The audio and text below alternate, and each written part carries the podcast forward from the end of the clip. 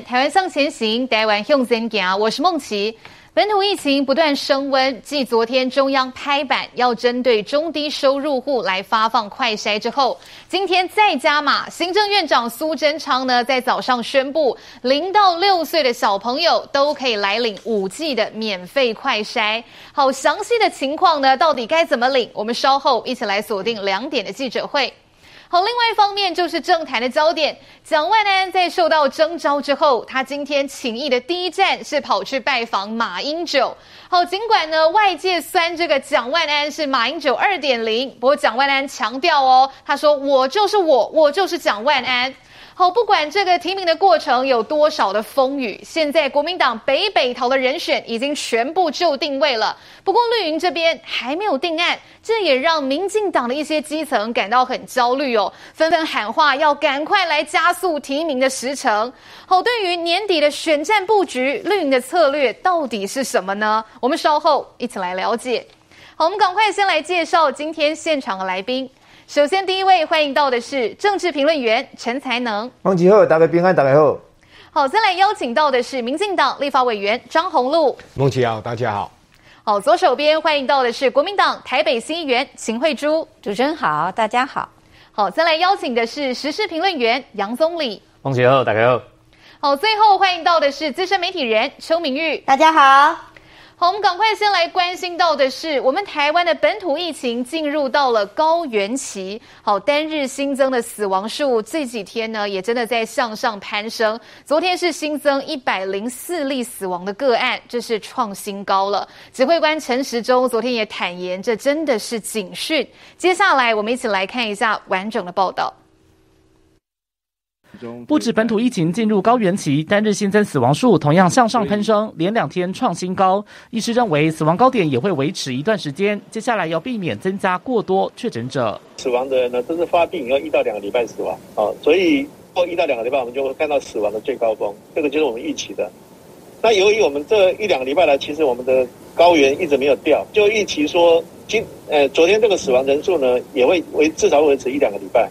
指挥官陈时中认为，最近两天死亡人数暴增，整体反映五月十八号和十九号的高点。而从近期病例和死亡数分析，当时分别破八万例和九万例确诊，单日致死率介于千分之零点四八到零点六五，都还不算高。但五月二十六号新增死亡数却首破百例，单日致死率飙高到超过千分之一。案例数一多的话，中重症一多起来，哦，那当然目前来讲，就是我们可以借。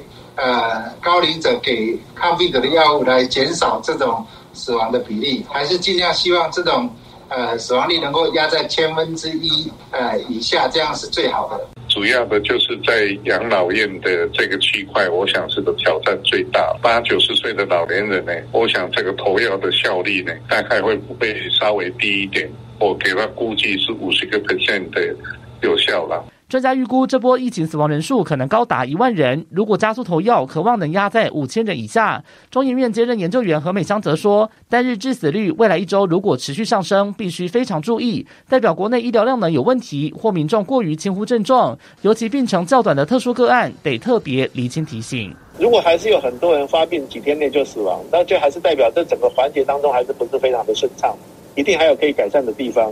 发病跟死亡隔一到两周，那就是走正常的流程。随着快筛阳经医师判定即为确诊，扩大全民适用，渴望在缩短诊断给药流程。但如何减少中重症、维持医疗量能，成为疫情下半场最后关键。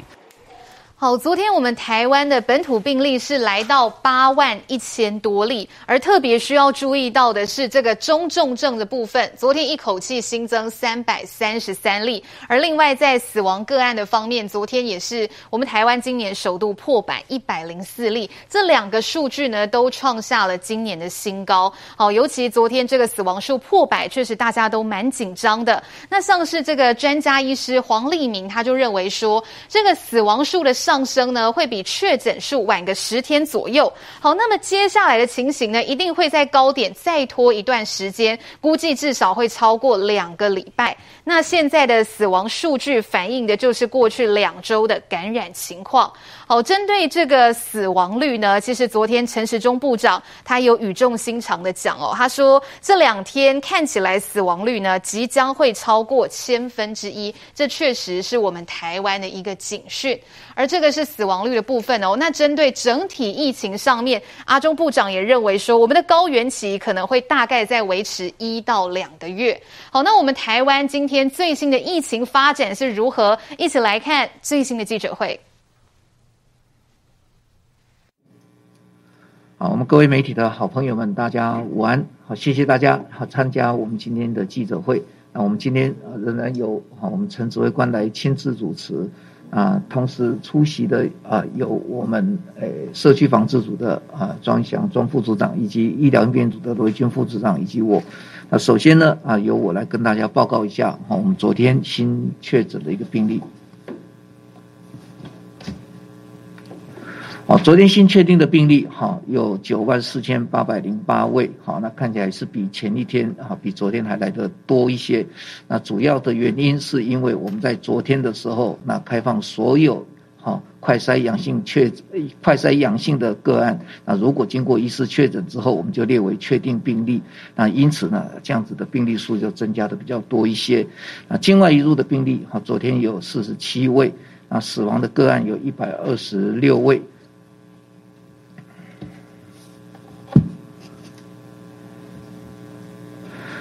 我们昨天哈落入境落地采检的有二十四个航班，一千八百九十三位旅客。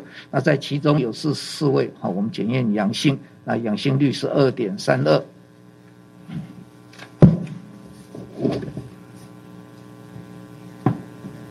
今天早上我们有一个航班实施落地采检，那有三十位旅客没有检验出阳性的个案。啊，接下来就由我们罗副署长来跟大家。报告一下那个相关的重症的病例。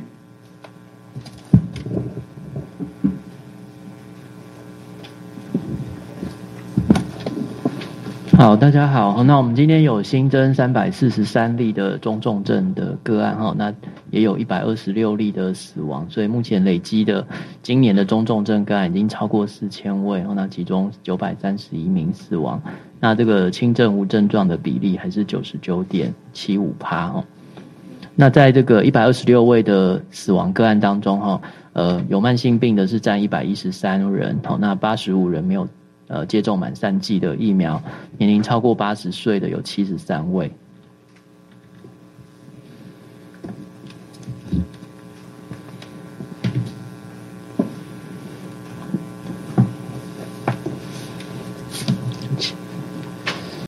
好，那在今天的一百二十六例的死亡个案当中，哈，呃，年龄最大的是超过九十岁，那有另外呃年纪最小的是一位十二岁的男童，哈，那我特别针对这个十二岁的男童跟大家做一下说明，哈。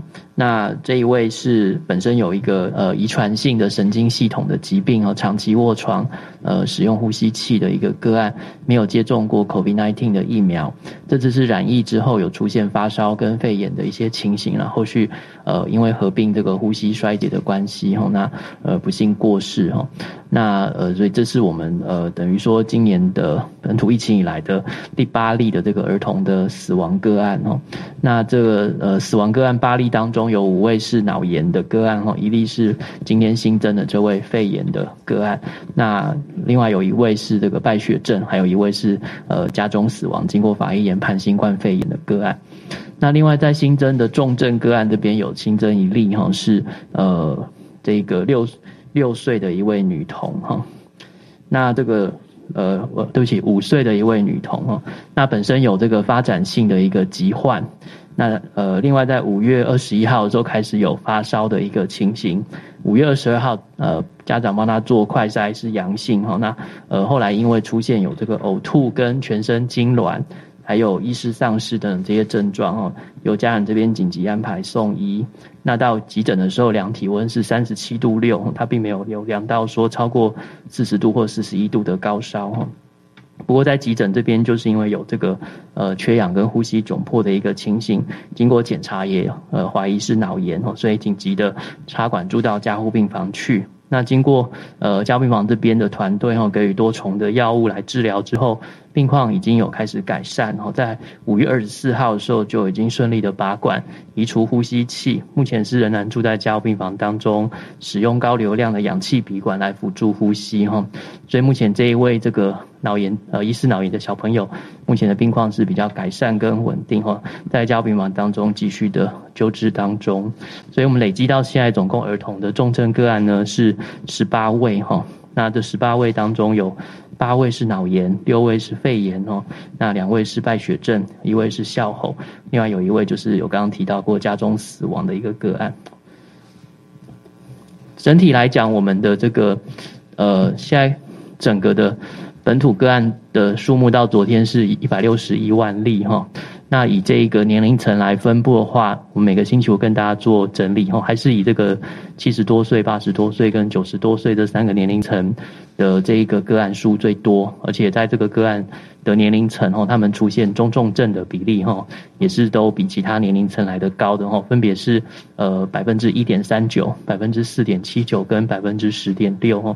那在致死率的部分，也是这三个年龄层比较高哈，所以目前看起来整个疫情来讲，还是对于这个高龄或长者的威胁哈，是比其他年龄层来得高很多的，所以还是希望就是说鼓励大家，呃，特别是要那个鼓励长者哈出来接种疫苗，可以把这个一二三剂都打满打好，来降低出现这个重症或者是死亡的一个风险。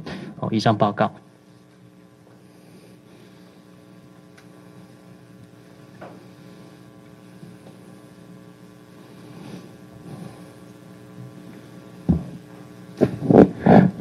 那现在到现在哈，我们整体的医疗资源哈，哎，没有很大的变化哈。我们的哦总床数一万三千两百八十，好，那空床五千五百一十一，好，那空床率四十一点五，那双北哈都维持在三十跟三十二，好，百分之三十跟三十二的空床率。那中央疾研所这边还有百分之四十六点九，三千六百床的空床。地方的防疫旅馆，哈，有百分之四十七的空床，有两千一百九十一。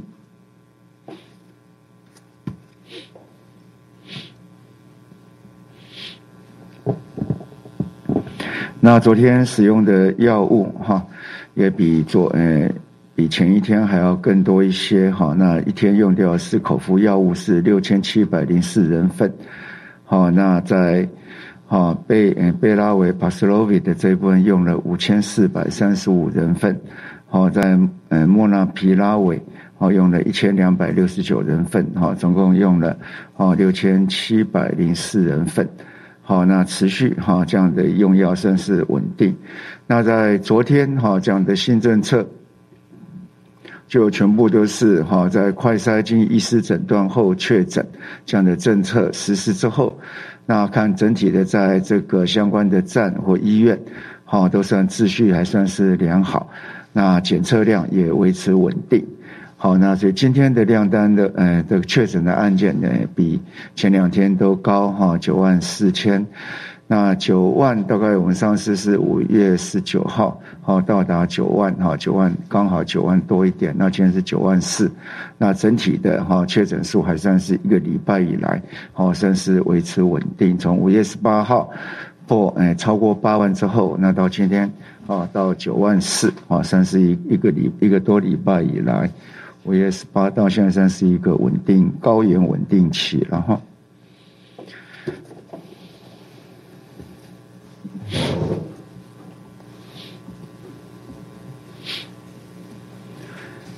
啊，当然在啊零到六岁的儿童哈，那虽然有一些哈他太小的没有办法用这样的一个啊抗原快筛，可是，在小朋友我们也知道，就是说能够做的，当然就是啊叫随时注意他身体的情况，啊有发烧或一些特别，我们常常在讲这些症状要特别小心。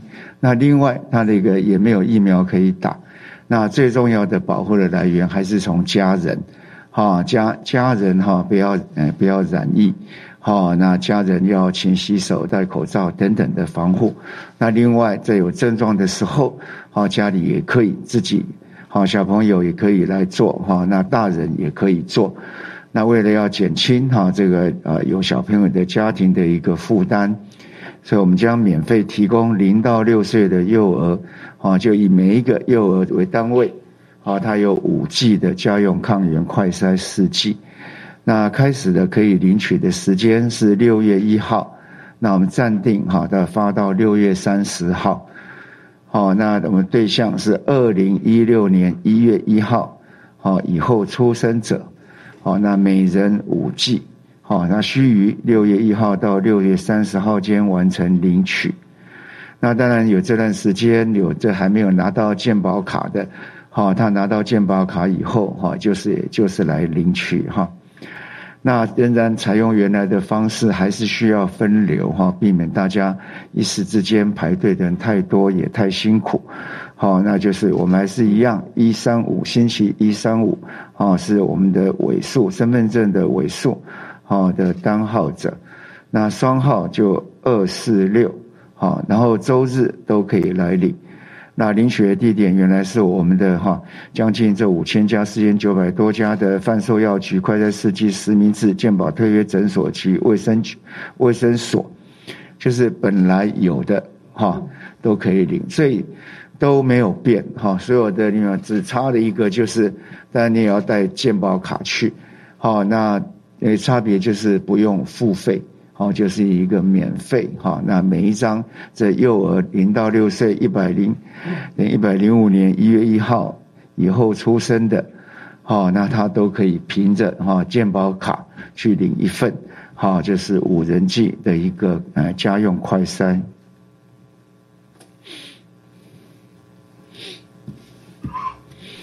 好，我们今天台湾的本土确诊病例是飙到九万四千八百零八例，而死亡个案一百二十六例，两个部分都是创下今年的新高。而在全国各个县市的这个确诊数来看哦，我们看到的是前面四个这个确诊数比较多的县市，其中台中市跟高雄市都是今天哦第一次首度破万例，所以真的也要提醒中南部的朋友也是要来特别的小心了。好，那目前其实。是我们台湾这个礼拜的病例数都在八九万上下徘徊。我想先来请教一下明玉姐，因为现在呢，指挥中心或是其他的专家告诉观众朋友，哎，一个这个新的名词叫做高原期。好，我们到底要怎么来看呢？阿中部长他说，台湾疫情的波形，相较于这个隔壁的香港啦，或是邻近的韩国或者是纽西兰呢，比较平缓，所以台湾有可能哦会稍微长一点，但是高原期大概是一个月，没错。好，我们到底要怎么看这个高原期？这个意思是我们的疫情会再拖更久的意思吗？看起来是啦，哈，就是像譬如说以香港、韩国为例的话，它就是整个是暴增，哈，就是突然就是从这个几百几千，然后突然暴增到这个呃。几几十万，然后甚至到这个一天哈，可能冲很快，对，就冲非常快。那这样子很快的话，就代表说你全体的免疫力，因为染染疫的人数越多，那你可能就是大家集体的免疫力，所以你这个下来的会非常快。像香港从这个呃从最低谷哈走到这个最高峰，大概然后再下来大概两个月，因为它冲非常快。当然，香港有它的很多原因啦，包括它的那个老年人都不太愿意打疫苗，还有他们的疫苗普及率，好，可能都是因为有科兴跟国药的关系，他们不愿意。愿意打，所以香港为什么整个本来是防疫的模范生，后来整个爆冲的非常快。嗯、那韩国都是始终就是也是这种爆冲，然后后来再下来哈。那通常有这种爆冲的，这个大概香港是最夸张，香港两个月就下来了哈。是但是如果是以韩国或是纽西兰为例的话，大概平均也要到三三个月是一个平均值。那台湾的话哈，台湾很多人会有时候会跟纽西兰或是跟澳澳澳洲啊跟相比，就说你在这个高原期，像我们好几天都已经在六万了哈，在八万。那今天是因为刚刚指挥中心有讲到九万的原因，是我们开放一个新政策嘛，快筛阳就就是经过医生确认之后呢，就等于是阳性，所以今天来到了九万。那不如以不然的话，以我们这三天平均都八万的话，哈，就是普遍都在一个高峰，没有像说之前这样整个暴冲，像一个尖字形的哈，这样暴冲再上去。那这种平原型的呢，它有利有弊啦，就看起来我们的情况并没有变坏，那你就是处在这样子的一个高原，但是它的坏处就是说你的这个。高原期就会拖久一点，因为变成你的群体免疫的这个扩散啊，哈，就会比平常时间再久一点。那所以大家会预估说，本来台湾哦应该是两个月哈，大概会下来。可是现在如果高原期的话，这个时间会拖久一点啊。好，那这是这个这可能大家会稍微用用这个日本和韩国的例子，可能就会比较清楚为什么呃有有利有弊。就是我们台湾目前为止看起来没有失控，没有失控说到这样子整个像那个闪电这样上去。但是如果你是平缓的。一直都在上高高坡的话，要下来还要再长一点时间。但是呢，其实这个是不是高原期呢？看起来哈，因为现在大家还是戒慎不恐惧了哈。坦白讲，你去看现在街上，尤其是小吃店跟餐饮部哦，虽然我们现在没有三级，嗯，但是你可以看餐厅的状况，你就知道台湾民众，你每天看到这个数字啊，今天九万多，嗯，我我猜餐厅可能又很惨了哈，大家可能就会自主的向就像往三级迈进，就会自己不要去人潮多的地方。其实外面的人流已经差很多，对，这就是一个隐忧了哈。但是我觉得更更令大家担心的就是那个致死率的部分，嗯，因为呢有有这个有学者讲说已经冲破了所谓的陈时中防线啊，因为陈时中昨天。才把把那个致死率定调为说台湾可能是在千分之一左右了哈，是，对，但但是现在的话，这个台湾的致死率如果已经超过千分之一点二的话，那今天的死亡率又更高，已经一百六十几人了嘛，那所以所以等于说它的今天一百一百二十六一百二十六，抱歉一百二十六位，那所以等于说它的那个呃死致死率就是已经突破了所谓的陈时中设下的一个防线，那当然随着中重症又增加，那当然刚刚这个罗怡君有解释了哈，就说这个中重症增加跟死亡率之间的一个关系。但但是我觉得是说，现在看起来哦，这个就是会加深啊，就是包括中老年人去去打疫苗的比例。那因为如果你的高原期一直持续拖下去，这会连带着往包括你的中重症跟死亡率都会在往往上飙的状况之下。看起来现在还是只有打疫苗才是一个唯一可以保护大家也保护自己的方式啊！是这个，连陈时中部长都说，这个致死率确实是一大警讯哦。除了说再三的呼吁民众来打疫苗之外，其实指挥中心现在也推出了很多的方案哦，包括六十五岁以上的长辈去打疫苗，其实呢是可以免费拿到两剂的快筛。好，那今天呢，这个行政院长苏贞昌他也有说，针对这个小朋友的部分，好，零到六岁的小朋友可以。免费领五剂的疫苗，好，那这个指挥中心是要特别提醒爸爸妈妈哦，这个零到六岁的部分，其实两岁以下的这个小朋友，他们是不能用这种家用的这个抗这个家用的抗原快筛试剂，所以零到两岁这个部分这个区间的小朋友，如果爸爸妈妈去领回来，那可能是家长自己用吼，两岁以下的小朋友比较不适合用这样的快筛，而在中低收入户方面呢，其实每人可以领到五剂，那长。长照机构的注明是每人有三剂的免费快筛，这个部分我也想请这个总理来帮我们补充一下哈。当然，现在行政院今天也是加码的来补充，也表示说现在我们台湾的快筛试剂是已经非常充足了。那当然，针对小朋友的部分，也是再三的提醒家长，如果说出现发烧啦或者是抽搐的症状，真的要特别注意，必要的时候尽速来送医哦，总理。这个有关于儿童的部分啊，其实当然呃，现在除了政府说要发放这个快筛剂，免费快筛给家长可以使用以外，我觉得呃，在重点包含今天的记者会也提到说，呃，包含呃中重症的，还有这个死亡的其中的几例的这个儿童的案件，是小朋友，这个小朋友的案例。那其实我们就也可以看到说，其实，在最近呃，也因为这个疫情的一些变化，要一直持续的在升温的过程。那这个儿童的疫苗就也出现抢打潮，嗯、开始有爆发这个抢打潮状况。比如说以在我们台中市为例，是台中市的这个医疗院所啊，最近哦也在开始哦，就是就是一些诊所开始就涌入很多要帮小朋友在这个打疫苗的这个家长哦，那可能。过去啦，之前可能有一部分的家长其实对于打疫苗是有疑虑的，有点却步啊。对，但其实你可以看到说，最近这几天的变化就开始又不太一样，因为我们可以看到说，因为担主要是担心这个恶化重症的问题啦。嗯、那小朋友还有包含我们看看到说，可能有一些脑炎或肺炎的并发症的这个问题。那因为这个可能又担家长可能又担心说。一方面怕不好预防这个武汉肺炎，嗯、另外一方面又担心接下来如果真的得到这样的一个中重症之后，后续会不会还有一些后遗症的问题？是是。那这样的情况之下，导致说我们可以看到说，这个肺那这个疫苗的施打率那就是在儿童的部分，就最近这几波开始在慢慢的提升当中。对，打气那其实高。如果以整体的疫苗施打率来看，我们先看整体的话，整体的疫苗施打率，台湾目前第一季跟第二季都超过八成，第一季有八百分之八十七以上，那第三季当然追加剂大概有百分之六十四左右。那还需要再提升，因为其实如果根据呃以一些呃流行病学的专家在讨论，其实最重点还是在于说，我们接种疫苗的比例还是要在逐渐提升，因为现在处于所谓刚刚谈到说高原起的这个状况之下，那高原起的状况之下，我们可能会大概还会，我觉得可能还会再持续一个月左右。如果按照呃陈时中部长他们的评估，大概也大概要到六月多左右的时间，会一直持续到这个状况。那当然我们。呃，整体的目标是希望中重症的下呃比例呃让它低一点，是，然后死亡率也低，就是压在所谓的千分之一以下的这个这个是目标啦。哈。嗯，那我们希望这个目标要达到，要达到这个目标，我觉得最重要还是要呼吁哈，电视机前面的观众朋友，尤其是长者，呃，长辈朋友可能还是要去，不管是你要打第一剂、第二剂、嗯、第三剂的这个武汉肺炎疫苗，一定要去赶快去打。是啊，因为还有很多的网络在谣言在传说什么啊，政府的强迫你注这类疫苗哦，啊，这个政府从来没有强迫，政府在鼓励，鼓励大家去施打疫苗，施打疫苗不是为只为了自己，而是说为了整体的，嗯，这个覆盖率提升之后。那我们可以及早让达到这个群体免疫的效果，我觉得这个才是我们来思考说如何让未来台湾整体社会更好的方式。对，这个备战疫情真的是再三呼吁大家，疫苗可以的话，三剂一定要尽速的打好打满。那我们稍微休息一下，等一下回来我们要讨论到的是今天的政坛焦点。蒋万安呢，在被国民党党主席朱立伦提名之后，他这几天行程排得非常的满。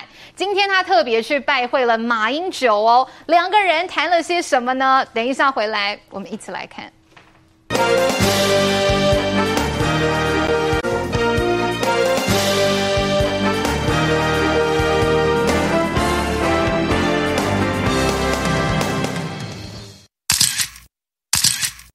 拿书，请前总统马英九签名，然后再来个合照。国民党立委蒋万安被党中央征召选台北市长之后，展开市政请益行程。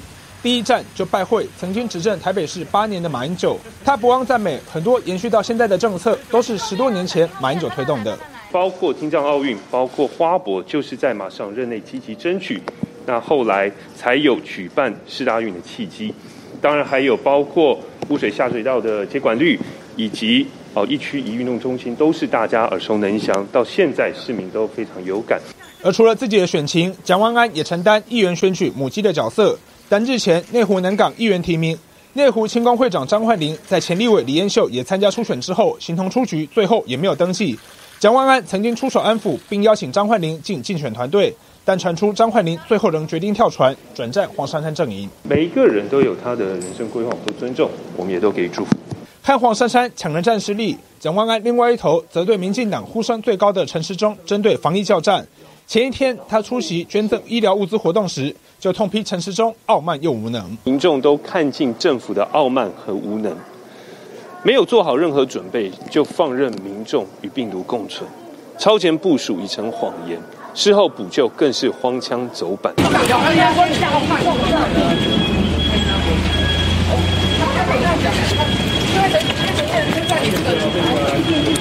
台北市长选战鸣枪起跑，选项间交锋越来越多，炒热选情。哦，有关于这个蓝营的布局哈，等一下再来请教这个晴姐。这边我先请洪路委员来帮我们解析一下，因为蒋万安今天哦，情谊之旅第一站，他特别去拜会马英九，好是老市长。好，这个去拜会马英九之前呢、其实过去大家在形容蒋万安，很多人哦酸他是马英九二点零的版本啦。那今天媒体又问到啦，蒋万安告诉大家，他说：“哎，我就是我，我就是蒋万安。”好，今天呢是向这个有丰富的成。城市治理经验的前辈来请益拜会，年底一定有办法赢回首都，蓝天再现。好，为什么哈？这个大家会认为他是马英九二点零？这个印象是怎么来的？洪路委员，他其实我觉得他比马英九二点零还更二点零一点点呢、啊，还更二点零，他比马英九更好啦，比他好一点啦哈。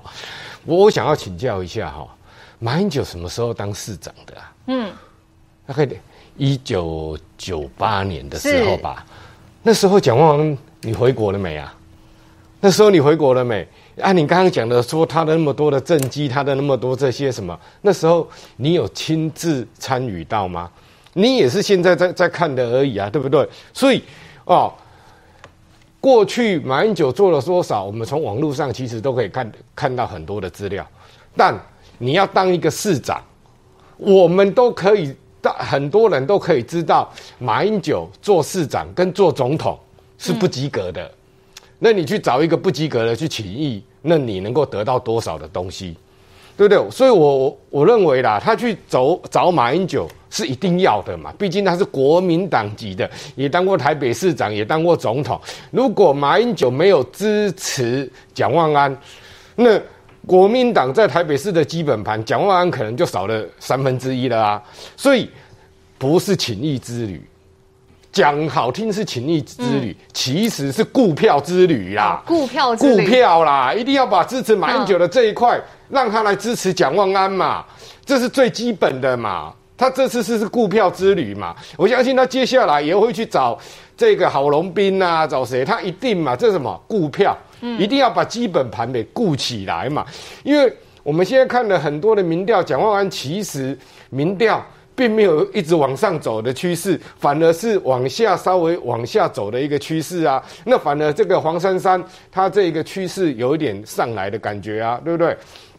黄珊珊她在台北市做了二十几年的公职，包括议员、副市长等等的，她比蒋万安更。了解台北市，而且蒋万安跟这一个黄珊珊两个比起来的话，嗯、我跟你讲，黄珊珊呐，现在每天新闻都看得到啊，是他是台北市的防疫哦指挥官啊，对不对？所以呢，黄珊珊每天的媒体能见度这么高的情况之下，他的民调一定会上来。嗯，那黄珊珊以前是什么？亲民党的啊，亲民党的话，哎，我们如果要分类来讲话。应该是比较偏向深蓝那一块，是，所以蒋万安一定要马上去找马英九、郝龙斌嘛，要把深蓝的这一块先把它稳住嘛。嗯，如果这一块没稳住的话，那你后面还要跟人家选什么？我觉得后面根本连选的机会就没有了。你你的基本都被挖走的情况之下。那你还还还要还要选什么？是你的你的板块最基本都松动了，那你什么都不用选了。所以，他这个跟马英九，我就说这是股票之旅，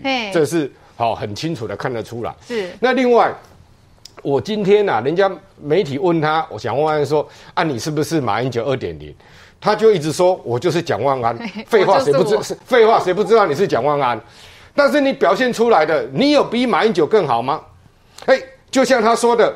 两岸的话，话两岸哈、哦，他要坚持主权，他、嗯、认清分治。嗯，我讲难听一点的，你就是跟马英九的一模一样嘛，就是习近平讲的嘛，一个中国之下，一国两制嘛，对不对？认清分治，分治就是一国两制啊，对不对？那大家看看香港的一国两制是什么？嗯，特首。是可以自由选的吗？哎，这个名单不是香港人民说谁可以要选特首，谁就可以来选的啊！真正有让他有民主制制度吗？香港的问题就不用多说了，这很清楚嘛。所以他讲的这个是不是空话？而且不只是空话，而且是跟着马英九的一个中国底下的一国两制嘛。这你不要以为坚持主权，你把它说出来，然后认清分治，讲不一样的话。你卖的是同样的药啊，你只是换了包装而已。你要来骗台北市民、骗台湾人，真的哦，你比马英九还更马英九，你就是马英九二点零的二点零。然后呢，他还说，双城论坛要举办的前提是中共不在老台，对台四出善意。是我跟你讲，那我敢说，你你要不要说，如果你有一天你有机会选到台北市长，嗯，如果中共老台。你就不按不办双城论坛，你现在就先说，嗯，你现在就大声跟大家说，是。那如果你要办双城论坛的话，你就辞台北市长。你现在先说清楚，不要说空话来骗票，不要这样乱乱要讲空话然后来骗票。我不相信中共会不老台，嗯，我不相信他。我在猜，在未来的十年二十年。中共绝对继续老台，不可能对台湾释出善意。那对台湾释出善意是什么？又是更大的空话嘛。所以我现在就说，蒋万安，你还心里还是想要办双城论坛。嗯，所以你看，不管两岸的政策，你卖的是跟马英九一样的药，然后你双城论坛，你还是想要办，拿讲空话来骗人，不然你就照我我我张宏禄讲的，如果中共继续老台。你就不办双城论坛。如果你办双城论坛，蒋万安你就辞台北市长。你选前先跟所有台北市民这样讲。来，蒋万安的回应到底是不是空话？哈，晴姐这边也要来帮我们补充哦。我们先完整看一下今天媒体对这个蒋万安提问，哈，双城论坛的问题。蒋万安说，举办的前提就是中共不再扰台，对台湾释出善意。好，那两岸的论述，他的他的说法是坚持中华民国的主权，认清分治的事实。好，这是今天蒋万安的回应。来，晴姐，刚才这个鸿陆委员认为说啊，蒋万安哦，他的说法跟马英九的是差不。不得啊，换汤不换药啦，晴姐。好，我首先纠正一下张宏禄委员哈。那因为他是新北市的民代，所以对台北市不是很了解哈。有两大错误，我要先说。第一个，台北市的防疫指挥官不是黄珊珊，是柯文哲。好，你这样的话会害黄珊珊被柯文哲哈这个说你是不是要篡位哈？那黄珊珊只是协助指挥官，指挥官只有一个人处理市政。问题以及防疫问题的人。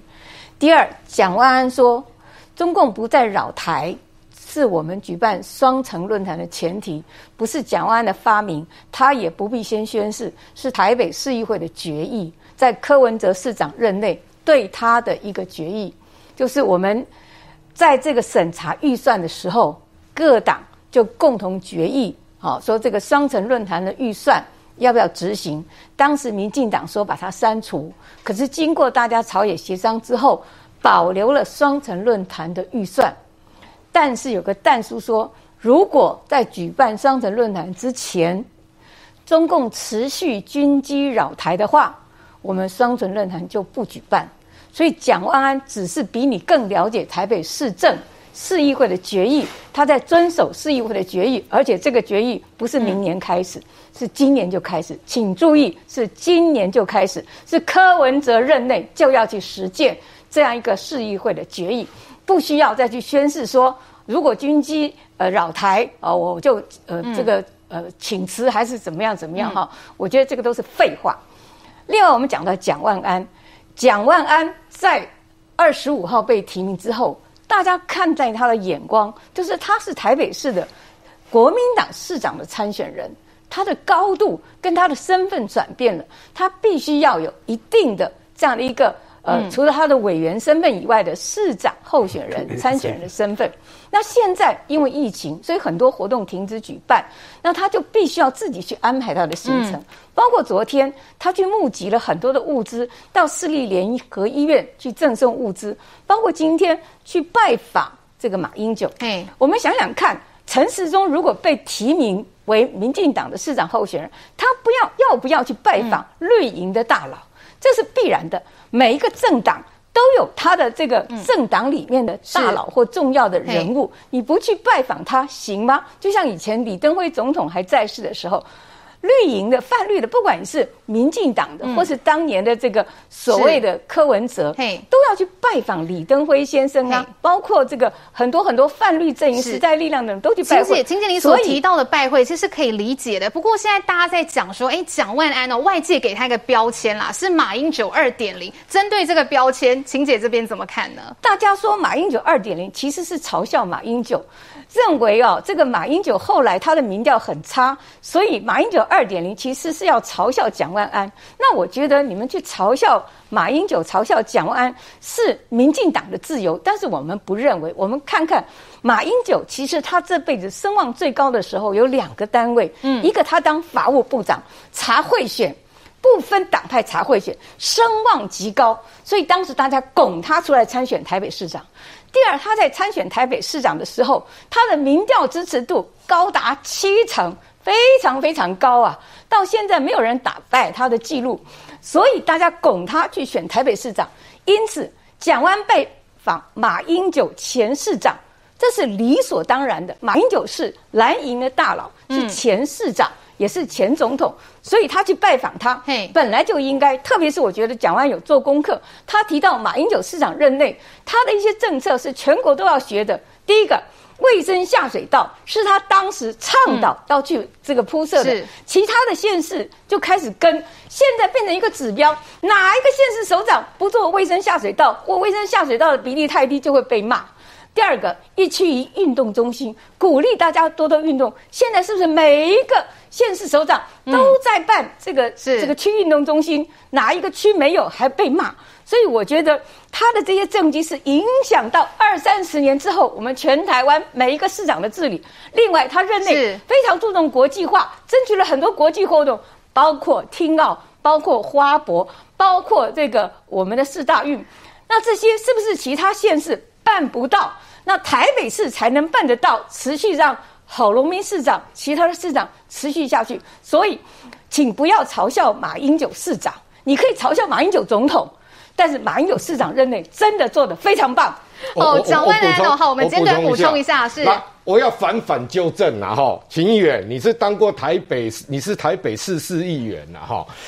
民事新闻二零二零年二月二十四号的新闻上面就大家质疑，为什么黄珊珊是担任指挥有台台北市防疫应变小组指挥官，其他城市像高雄等等的，这是市长当的。二零二零年二月二十四号，黄珊珊自己还说他们的成绩没有比较低，由他当指挥官没有比较低，这是新闻写的。你当台北市议员竟然不知道，而且现在。柯文哲市长还在隔离当中，现在什么事？这几天不是都是黄珊珊吗？嗯、对不对？所以你要纠正别人之前，先把你台北市议员你该了解的先了解清楚。这个是新闻，你可以去 Google 二零二零年二月二十四号的新闻。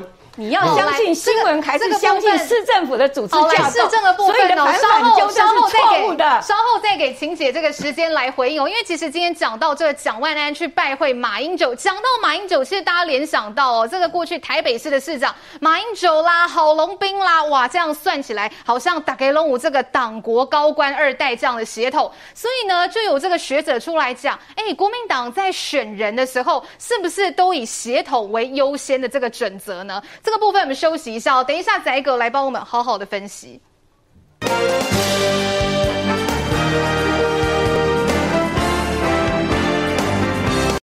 台湾人一定要看的新闻，就在 MOD 五零七民事新闻。好，欢迎收看民事暗时代新闻，坚守台湾价值，台语新闻全国的。台北市这一局哦，蓝绿白大家都想赢。昨天这个前民进党主席卓荣泰呢，他就说，诶，他发现了一个真的是非常巧合的事情。怎么说呢？他说，为什么这么多年哦，在台北选市长只能是国民党这个高官的自家小孩呢？难道台北市是国民党的托儿所吗？好，卓荣泰为什么会这样讲？哦，这个仔狗我们来看底下整理的这一张表格。好，过去呢，马英九也当过这个台北市长。那他的爸爸是马鹤龄，过去当过的是国民党的考纪会副主委，好，过去曾当过这个副主委。那郝龙斌的爸爸就是郝柏村，那过去是行政院长，好，那也曾经代表国民党出来选市长的连胜文，好，虽然没有选上，不过呢，这一次又被提到连胜文他的爸爸就是大家都知道的连战，好，过去呢他的最高层级是当到我们台湾的前副总统。那这一次国民党挑出来的蒋万安阿公就是蒋经英国。国这大概嘛是拢熟悉。这四个人有什么共同的特点？全部都是正蓝军高官的血统。好，所以这个历史学家李晓峰啊，他就认为说，哎，国民党这个推人，比起能力啦、愿景，是不是真的看起来更重视血统呢？来，这个协同论，宰哥这边怎么看？哎，梦琪啊，那个那个卓龙泰哈跟李晓峰老师讲拢对，但是呢，以时间来区分哈，分两个阶段。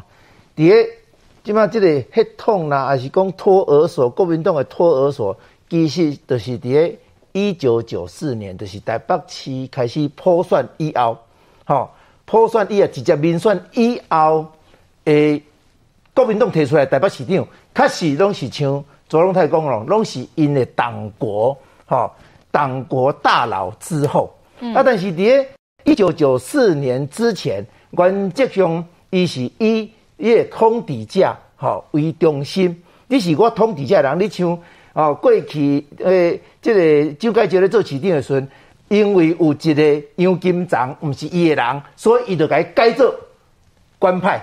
官派以后就拢国民党诶，吼啊，就是拢叫即个国民党吼诶当权者吼，伊诶伊诶关系来来派来派市长啦吼。所以即个就是讲，以时间来讲，应该是讲即个台北市长。哈，变成国民党的托儿所，其实就是在一九九四年以后。啊，一九九四年就是讲是咱台湾进入民主化一个足重要的时间点。但是反倒转来，伊即摆来看，一九九四年陈水扁当选台北市长，迄、嗯、是伫个国民党因规的即个两个派系在争夺，然后吼台北选民迄个时阵头一件。脱离即个威权体制，去重新家己会当做主人，去思考的时阵，去导出一个吼，即个民间吼啊，毋是国民党迄个强权者诶下底所托付的人啊，陈水扁。但是经过今年二零二二年，经过二四年啊，结果台北市搁回到等于过去迄个时代，而且搁较害，搁退甲变成托儿所，吼。变成高官因因的下代，吼，咧占权占利的一个场所，结果台北市无发展，吼，赶快咱来即个来看吧，吼，民进党讲台北市是咱台湾的首都，但是你看，伊马英九开始，郝龙斌也是讲连胜文到今麦的蒋万安，因拢无认为台北市是首都，因为以蒋介石开始，伊就认为台北市毋是。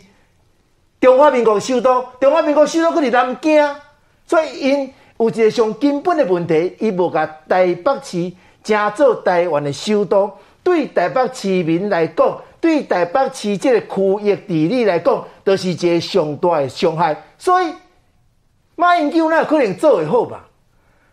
郝龙斌哪有可能做会好吧？因为你台北市伫规个台北盆地内底，毋是干台北市了，你搁有新北市，你搁有桃园，你搁有嘉南，所以规个首都圈其实是每工以即卖来讲，有差不多一千两百万人，而且进进出出，所以单纯毋是毋是台北市长选举的问题，是你你选台北市长的这个过程中间，这个市长伊是毋是有迄个环境？甲台北市作为咱台湾首都的这个地位，甲伊确定起来，确定起来了后，规个首都首都圈的区域治理就变成输克。到目前为止啦，不管国民党也好，民进党也好，诶、欸，槟榔党也好，啊，民众党啦吼，我定来讲槟榔，因为迄毋是迄是网络同伊讲的，啊，是足像槟榔的啦，无中心思想的人拢槟榔啦，吼，安尼看起来。跟咱两个人，哈，实际上啦，跟咱两个人有这个城市地理的经验，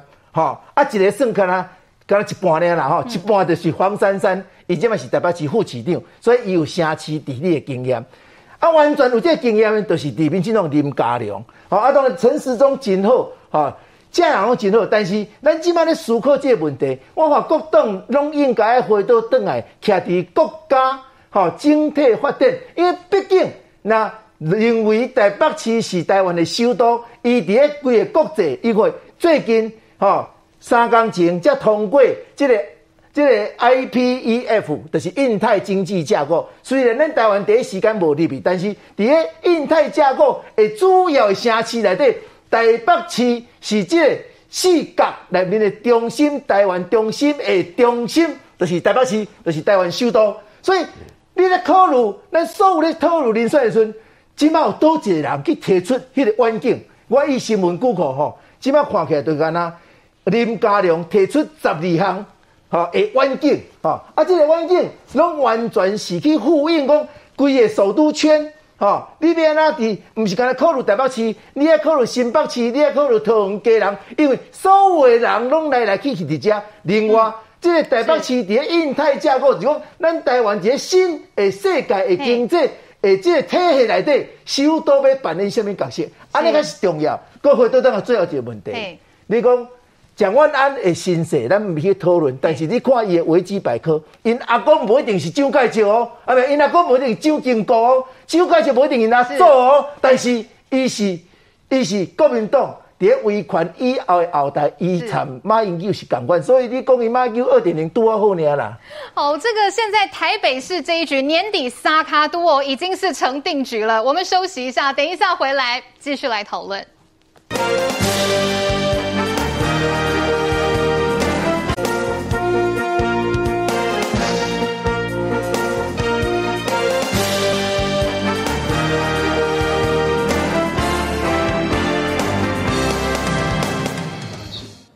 永远做前线医护人员的后盾，做他们的靠山，成为防疫的台北队。获得国民党提名参选台北市长后，立委蒋万安第一站安排到北市联合医院中心院区捐口罩、酒精、做公益。党籍议员陈炳甫、市议员参选人高世俊、刘采薇全程年精进。等我们年底议会见。好，和小鸡们相约年底议会见。蒋万安勤跑基层，他的可能对手除了可能代表民众党的副市长黄珊珊，还有绿营热门人选的卫福部长陈时中。民众都看尽政府的傲慢和无能，没有做好任何准备，就放任民众与病毒共存，超前部署已成谎言。事后补救更是荒腔走板。蒋万安炮打陈时中，却被黄珊珊子弟兵市议员参选人陈佑成痛批：疫情高峰谈选举，根本是把选举凌驾防疫之上，离民心太远。不过疫情的确牵动选情，陈时中能不能选要看疫情变化。倒是有意参选的前交通部长林佳龙近来积极备战，还推出市政白皮书。不过林佳龙的户籍到现在还在台中，这是要怎么选？啊，住哪里？哈，呃，不是一个重点啊。我现在也几乎是通勤，过去哦是成长是在万华这个地方出生长大。最后是由您出现选台北市长的话，你有把握赢过蒋万安？尽力而为，好，但是也不用得失心太重。台北市政治版图长期蓝大于绿，让民进党在野二四年。但日前汇流新闻网民调显示，蓝绿结构已经松动，民进党支持度百分之二十五点五，赢过百分之十九的国民党以及百分之十七点二的民众党。加上中央积极防疫，执政成绩亮眼，让民进党对于年底的首都之战。很有信心，民进党这个我们在今年一定会推出自己的候选人哦。黄珊珊语不惊人死不休，跟着柯文哲的步伐，搞不好会让国民党更多的支持者就回流到蒋万安的身上。民众党瓜分的是民进党还是国民党的票源，将是左右这场北市长萨卡都大战胜负的最重要关键。好，首都大战哦，当然大家都想赢。明玉姐，我们来看到的是，其实，在台北市这方面哦，民进党确实已经在野二十四年了，很久没有拿回来了。不过呢，最新一份汇流的民调哦，这个台北市民对于政党的好感度、支持度，民进党是第一名，二十五点五。好，那国民党第二名，十九趴，民众党是紧追在后，有十七点二。所以看起来，哎，民众党是来势汹汹，跟第二名的这个国民党是咬得非常近。那当然，刚才我们现场的这个情节啦，还有这个国民党的议员是对蒋万安非常有信心。像陈炳甫他就说了，他说民众哦不喜欢这种斗鸡型的参选人啦，所以蒋万安呢只要持续走这样的温和路线，提出有力的政见，自然就能够胜选。国民党的部分对于黄珊珊的存在，会不会太过轻敌了呢？因为其实现在看起来，民调上啊，不管是民众党或者是黄珊珊，看起来哎都有持续。在追上哦，明玉姐，确、嗯、实啊哈，民众党这次给国民党非常大的压力哦，包括就是说，呃，你去问看像李明贤啊哈、淑慧这些在地方上哈的这个、就是，尤其是港湖的，对他们就是都在每次都在节目上直接公开的反应哦，比如说像李明贤就会说他去跑基层的时候啊，每次跑市场，然后市场的人就跟他讲说啊，你们国民党太弱不好啦哈、嗯，就就弄哎啦这样子哦，啊不像柯文哲这样子一直骂一直炮打中央，就是他他会觉得来自有这样子的一个一个压力，觉得国民党。好像不只是太温和，而且是根本就很软弱、软趴趴的哈、嗯。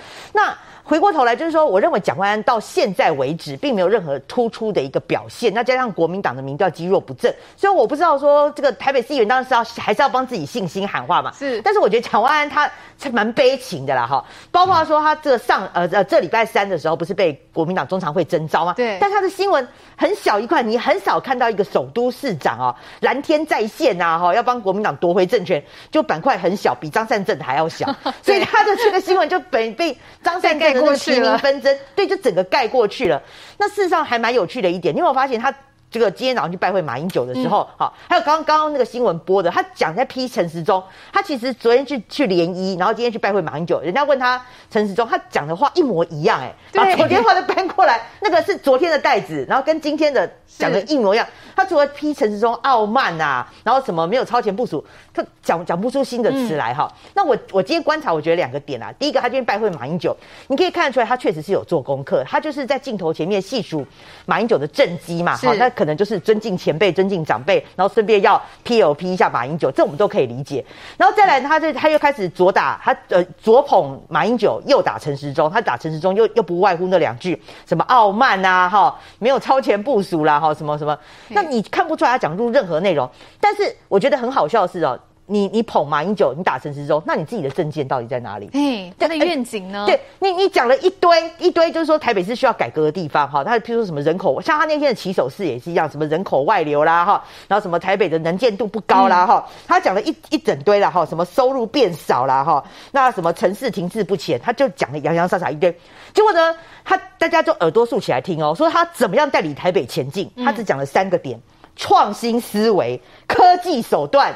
程序精神，讲完之后，大家说你的恭喜啊！对啊，你什么叫做我要科技手段带领台北第一创新思维？共哈，对，又怎么做？对，那就跟他今天是一样的嘛。你你就一直在那边讲说马英九什么下水道怎么样讲讲讲，然后陈时中傲慢。那那那你自己要做什么呢？嗯、你自己要做什么？我我完全不知道哎、欸、哈。好，那这个是我觉得蒋万安，我我我不知道，我到现在为止我还不知道他在干什么一个地方。这个台北市民也跨个不飒飒了哈。那再来第二个了哈，第二个就是我我当然很肯定，不管是说刚刚那个慧珠姐讲的是说，哎、欸，这个是什么议会做的决议啊？他他所讲的，我一开始听的是蛮振奋的啦哈。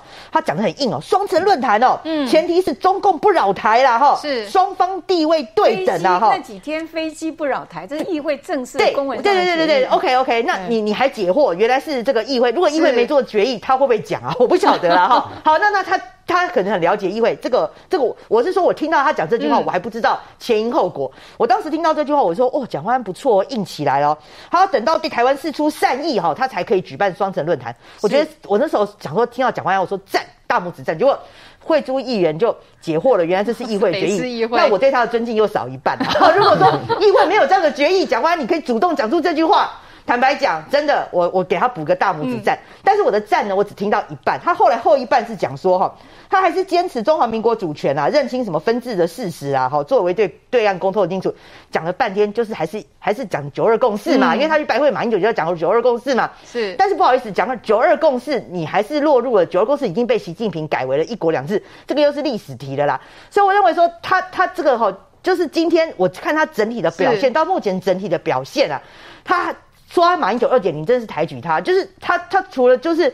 呃，马英九之外，你你看不出他有走出任何自己蒋万安的框架，嗯，所以最后了，我还是要送给他了。你除了说，哎，我就是做自己之外，那你蒋万安到底代表什么？是这个，我们还是一个大问号。对，蒋万安的这个候选人的特质，真的好像哦，也没有黄珊珊，或是没有刚才大家讲陈时中啊，或是林佳龙他们那么的鲜明。总理怎么看蒋万安这个候选人？还有刚才大家讲的，其实年底哦，势必就是沙卡多啊啦，蓝绿白都会推人嘛。那黄珊珊她到底瓜分到的是蓝营的票还是绿营的票呢？总理，基本上我们看到说，呃，首先看蒋万安他个人这个特质的问题，个他蒋万安个人特质被人家说是不粘锅的，大概都是因为认为他也是不粘锅个性，才会被认为说是所谓的马英九二点零嘛，两个都不粘锅嘛，哈，只是不不粘锅一代，不沾不粘锅二代这样的差别。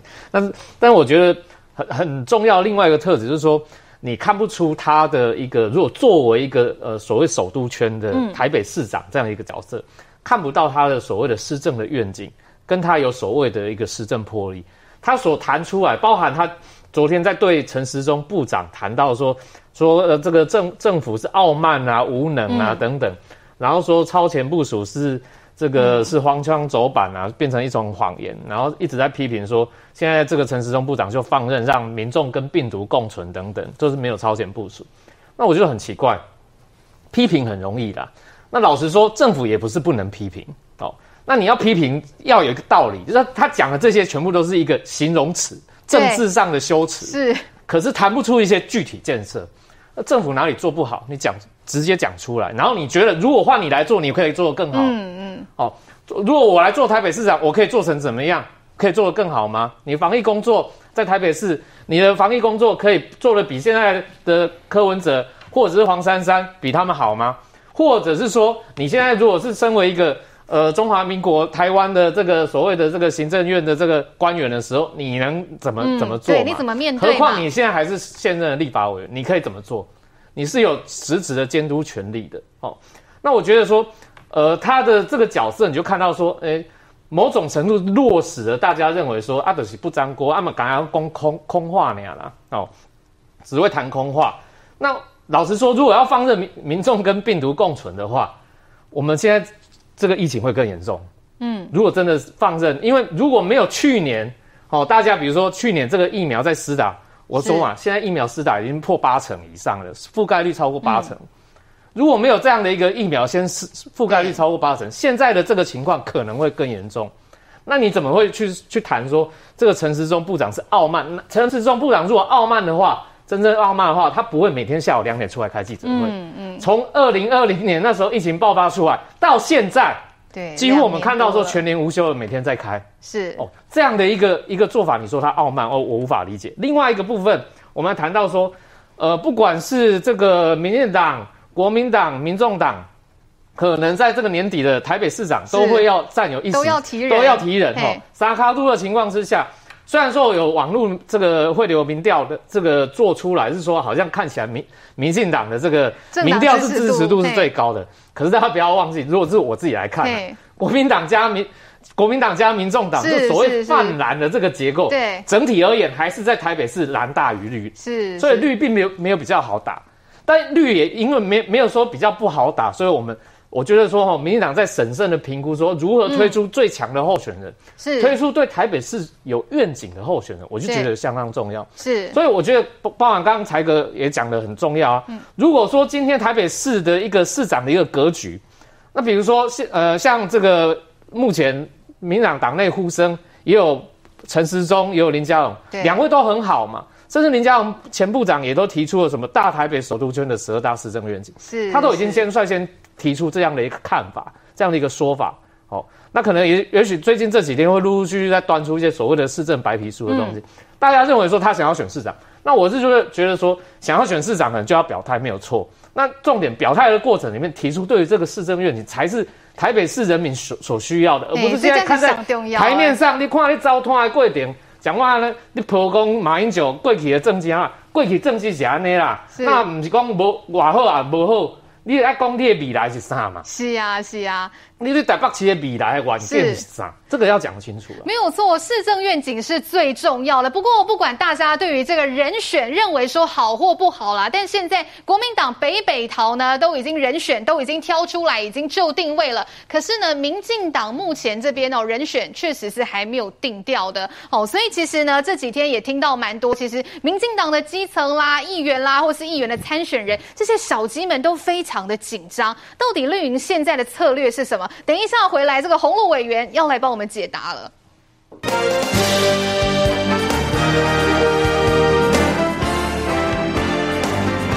隔岸拔河，水上大作战。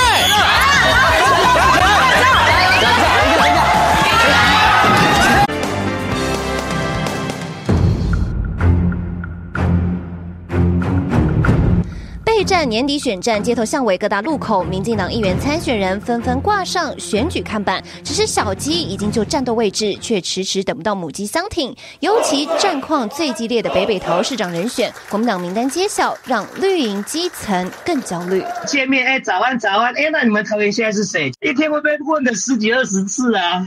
当群龙无首哦，如果真的没有办法，这个有一个母鸡带着自己跑，不管是母鸡带小鸡还是小鸡拱母鸡啦，没有母鸡哈，这的确对于基层的公职来说，心理上总是会觉得比较这个嘻嘻呀。国民党北北桃布局成型，台北市蒋万安、新北侯友谊、桃园张善政三人连线正式成军，绿营人选却没个着落，唱空城。高层不急着亮底牌，认为守好疫情才会有选情，却让基层议员和地方人士很焦急，忧心起步晚，对选战不利，更向党中央喊话，提名时程要尽快推出最强人选迎战。当母鸡带领小鸡，可以互相拉抬、互相造势，展现团结就是力量大。那等疫情稳定以后，好，我们再推出呃强而有力的候选人。母鸡带动小鸡，也让我们执政团队的政绩能拉抬所有的县市长。我们现在其实离选举只剩六个月，那国民党已经提了。三都都提了相关的人，我觉得民进党中央真的是要加速我们提名的时程，那这真的是我们这些小鸡们的期待，我们需要母鸡啊！地方议员声声唤，如今就等党中央拍板定案，市长人选一旦出炉，基层全力冲刺拼选战。哦，距离这个十一月底的选举哦，真的是越来越近了。洪路委员，我们看到哦，其实从这个这个礼拜开始，国民党呢，在这个北三都的部分，北北桃这个所有的人选都就定位了。台北就是确定征召蒋万安，那新北呢是侯友谊，桃园是这个前行政院长张善政。好，这通通都已经就定位了。但是问题是，民进党在北北桃这边，哎，人选很多，但是确实是还没有决定嘛。刚才委员也看。看到啦，其实不管台北也好，新北也好，或者是桃园，真的是有一些议员的参选人，他们对于党中央有期待，可是也有一些是焦虑耶。哎，到底民进党现在对于北北桃这个提名的时程是怎么样来安排呢？委员，其实人民要的是什么？人民要的是安居乐业、生活好啊，人民要的是政绩。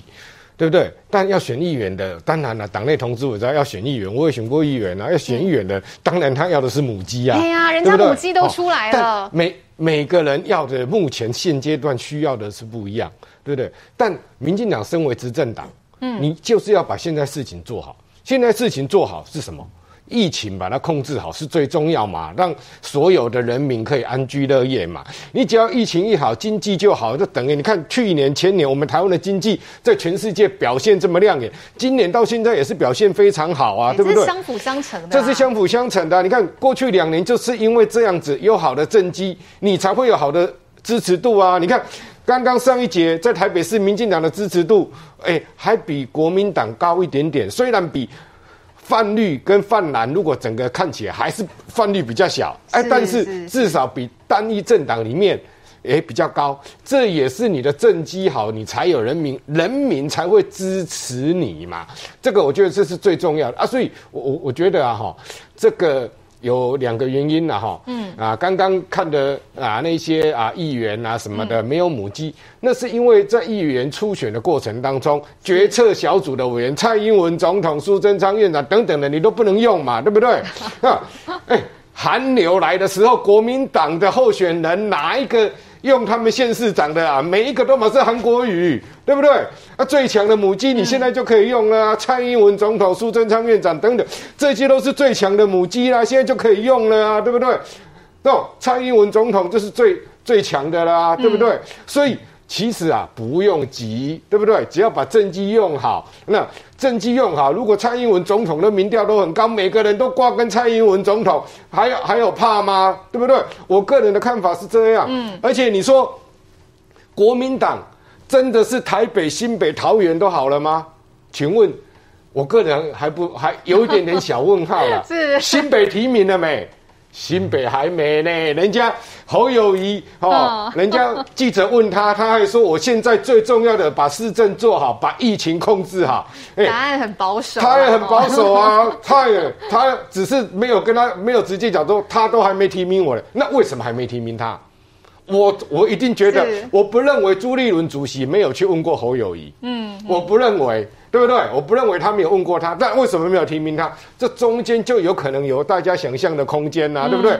是侯市长他还没决定好呢，还是侯市长他不选呢？他要直接攻总统呢？二零二四呢？这其实还有一个问题问号啊，对不对？所以也不用急说国民党都完全好了啦。我个人的看法是不大 哦，有点小小的问号的哦。所以我觉得现阶段人民要的是什么？嗯把政绩做出来，把疫情控制好，把所有的事情都做好。我我我敢大胆的说了，嗯、所有的人民呐，哈，哦不不要说所有了，哈、嗯，大部分的人民。现在谁谁管你谁要哪一都要你要派谁来选？他关心的是我会不会确诊，我确诊了之后要怎么样，然后政府可以做到什么的？关心的是这个，我关心学校要不要停课，我关心我如果啊染疫了，我要如何请假，我的劳保如何处理啊？我的公司要不要？继续付我钱，让我在家居家上班，然后我怎么关心的是这个？嗯、全台湾，我认为八成五以上的人是在关心这个，没有，只有剩下那一成五的人才会关心说谁要选什么，谁要选什么。所以，如果执政党你没有把你该做的事情做好，你每天现在都在想说谁要选谁啊，谁要选哪？嗯、我跟你讲，你再怎么想。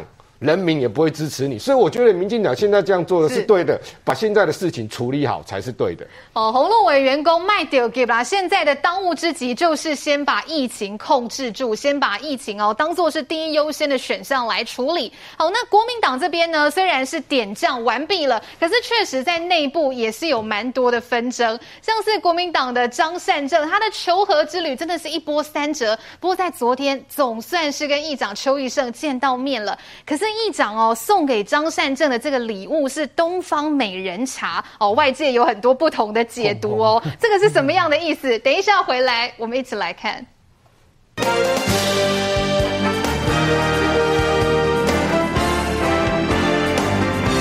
民视 Podcast 来喽，首度推出台湾最强政论节目，台湾最前线，我在 Podcast；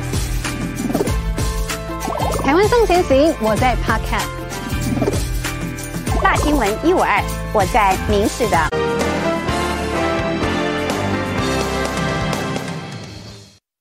哎，院长，院长，来这边请。院长，桃园市议长邱义胜特地在议会门口迎接张善政，张善政连吃两天闭门羹后，两人终于相见。把福气带回去。哦，谢谢，谢谢，谢谢，议会的福气送给院长。不止送上礼物，邱奕胜还介绍党团总召徐奇万等人给张善政认识。徐奇万在朱立伦突袭提名张善政时，落下拒绝党中央来访的重话。现在看来，蓝营已经有共识，大局为重。议长全力挺张善政。呃，我会支持他，他也是我们啊这个国家啊非常重要的资产啊，也是算我的前辈啊，也我们也非常尊敬他。本来支持吕玉玲参选的邱奕胜松口支持张善政，但前两天他又是说时间没敲好，临时取消会面，又是拒绝张善政亲自送到议会的礼物和卡片，就不知道是不是在帮吕玉玲出一口气，因为吕玉玲和张善政至今没有破冰。先前只是一些沟通没有做好。吕玉玲委员那边是不是也已经约好了？呃，在持续联络中。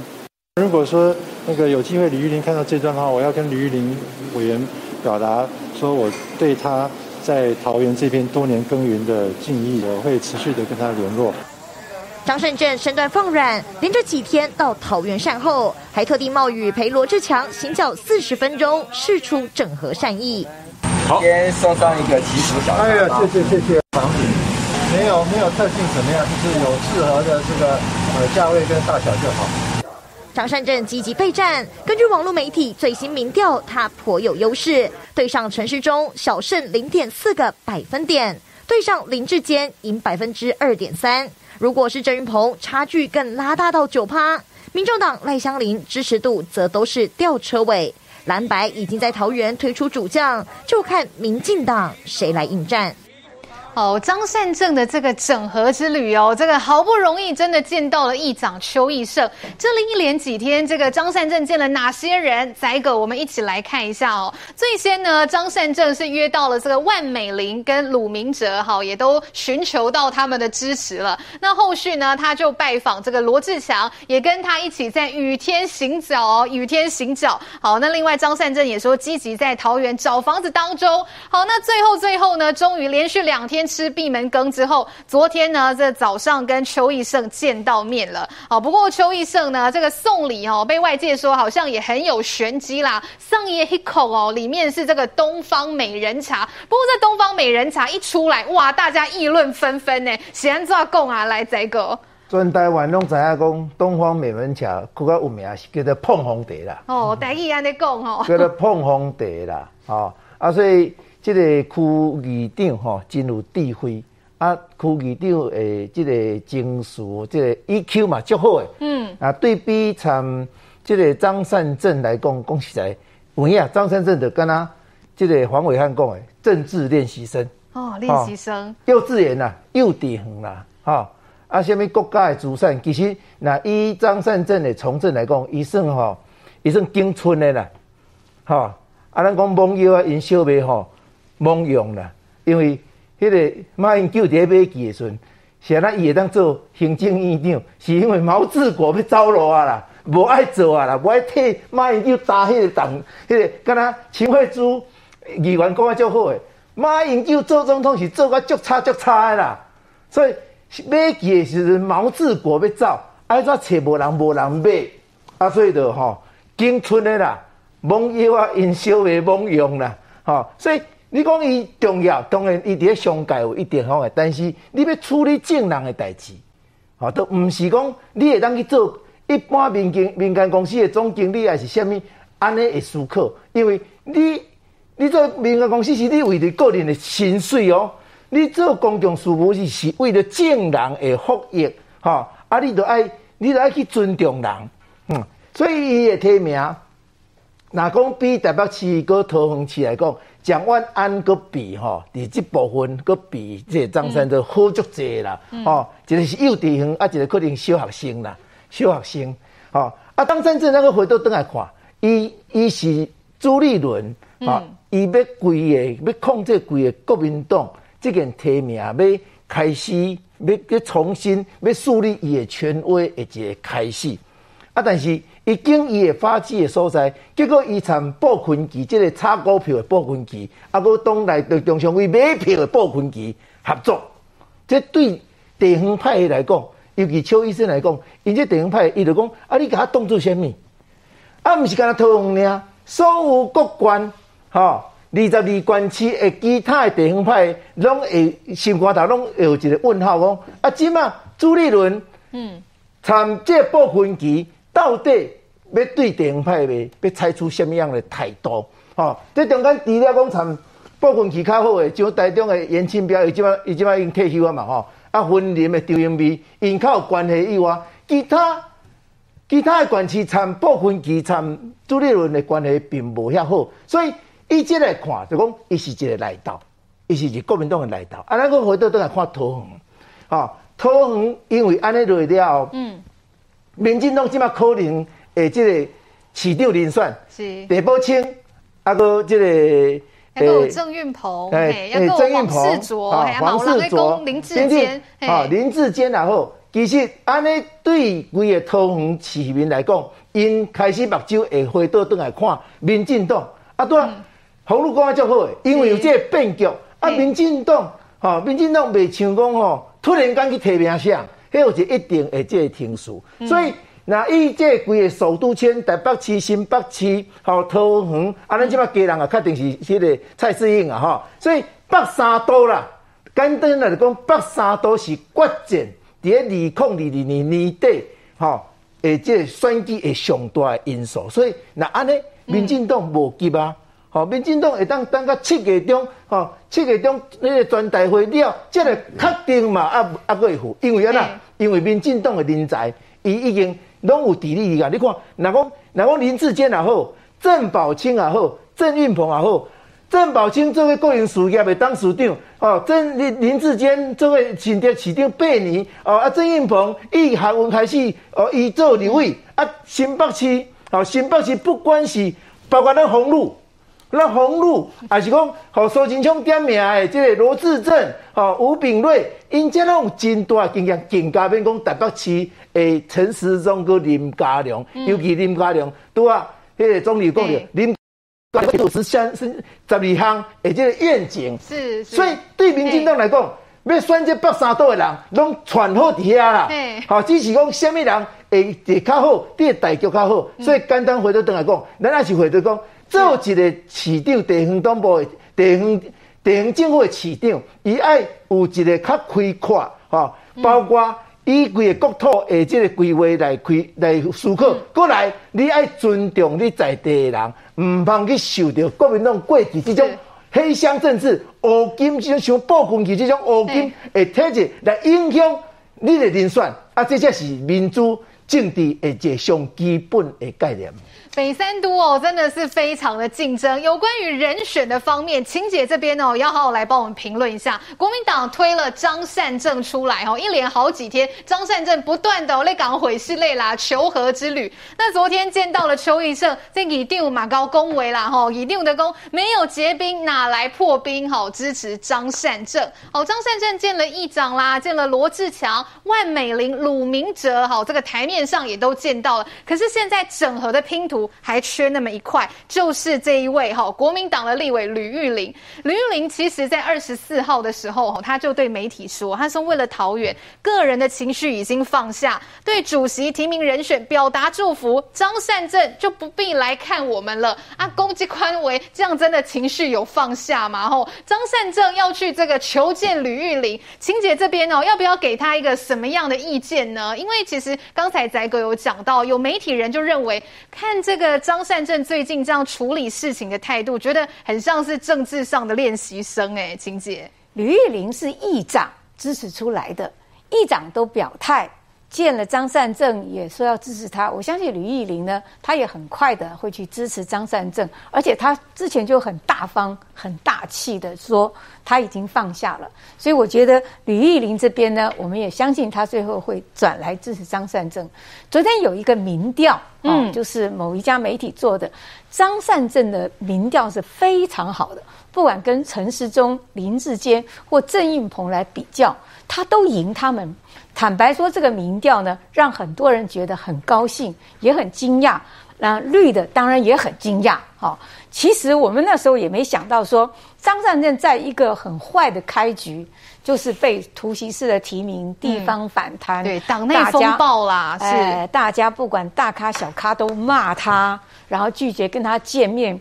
他一个呃这样子的一个政坛的一个当过行政院长的人啊，要去。见张三，张三不理；见李四，李四不理。对，连卡片都拒收呢。对，连里长、议员都指着他鼻子骂。这样一个很快、很坏的开局之下，民调这么高，我代表，我觉得我要对我的家乡桃园人致敬，跟你们致敬。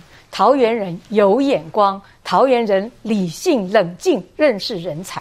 所以，所有的桃园人这样的一个民调，不会因为国民党的家务事一团乱就。